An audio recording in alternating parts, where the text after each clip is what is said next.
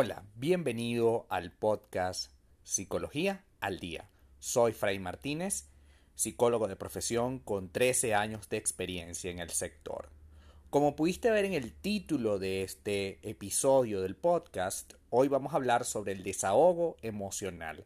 ¿Qué será eso del desahogo emocional?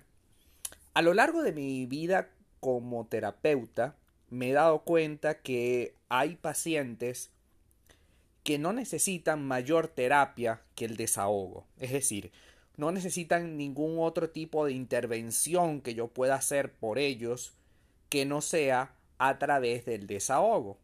Y el día de hoy vamos a hablar precisamente sobre cómo puedes de desde donde estás haciendo lo que estás haciendo puedas trabajar el tema del desahogo, pues que es algo que debería ser habitual para todos nosotros en algún momento del día, la semana o el mes.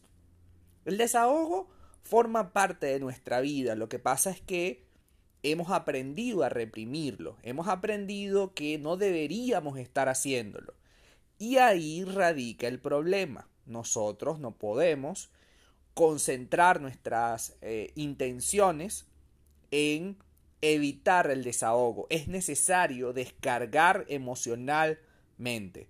Y si de algo te puede servir esta sesión de hoy del podcast, es precisamente que entiendas que hay que desahogarnos emocionalmente, que hay que salir, sacar de nosotros todos aquellos problemas emocionales, circunstancias, vacíos, situaciones difíciles, porque ya no podemos seguirlo teniendo adentro. De hecho, la mayor parte de los problemas psicológicos, incluso físicos, tienen que ver con cosas que hemos contenido en nuestra vida y que no tenemos el valor suficiente para tomar una decisión al respecto. No nos damos la importancia de vida y es por ello que normalmente nos sentimos mal.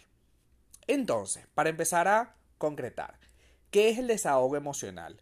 Es una parte de tu vida que destina que vas a destinar a descargar todas aquellas cosas que has sentido alguna vez y que no te permiten seguir avanzando o no te permiten tomar decisión.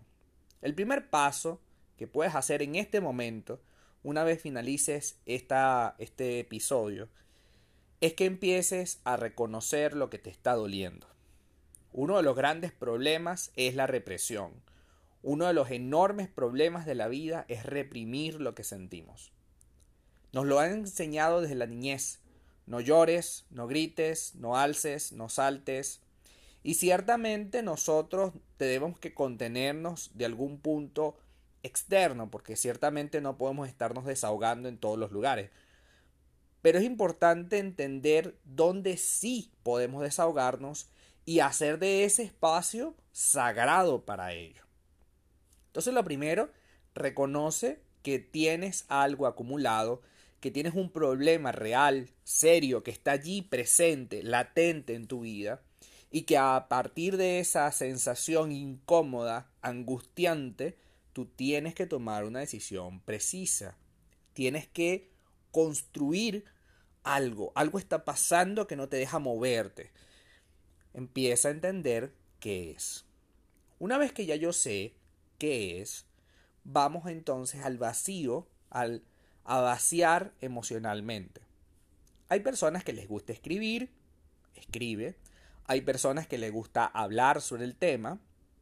Si eres de las personas que les gusta hablar sobre los temas, puedes acudir a tu terapia, puedes acudir con tu pareja, pero eso sí, si agarras una persona que no sea un terapeuta, trata de que sea alguien súper confiable. Es muy triste que uno pierda su tiempo desahogándose con alguien y que esta otra persona no valore ninguna de las cosas que decimos, o peor aún, empiece a criticarnos, a juzgarnos a partir de ese desahogo y entonces pues se hace muy incómodo el día a día con esa persona.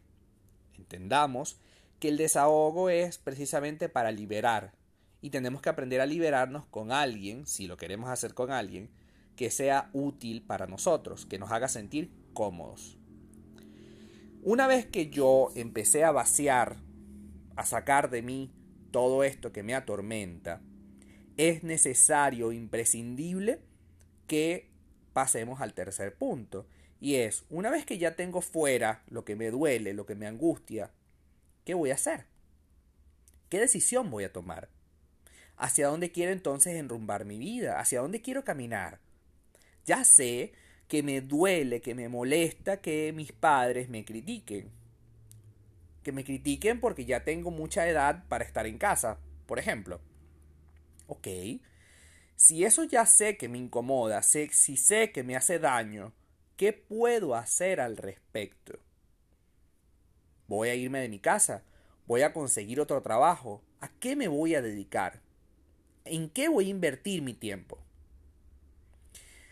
Si necesito tomar una decisión grande, pues empieza a trabajar en ella. No te concentres, no, no seas egoísta solamente con nada más sacarlo de ti, sacar eso que sientes, ese dolor, esa angustia, sacarla. Es necesario no solo sacarla, sino trabajar y tomar decisiones al respecto. El desahogo emocional es una técnica para que tú puedas tomar control de tu vida. Y para tomar control de tu vida, nada más valioso que tomar decisiones. Si ese trabajo te descubriste que no te gusta, que te hace mucho daño, que te duele ir a trabajar, pues bueno, tienes que salir de ahí. ¿Cuándo y cómo lo decides? Pero ya sabes que si continúas en ese trabajo bajo esas condiciones, lamentablemente te vas a enfermar tú solito. Y eso nadie te lo va a pagar.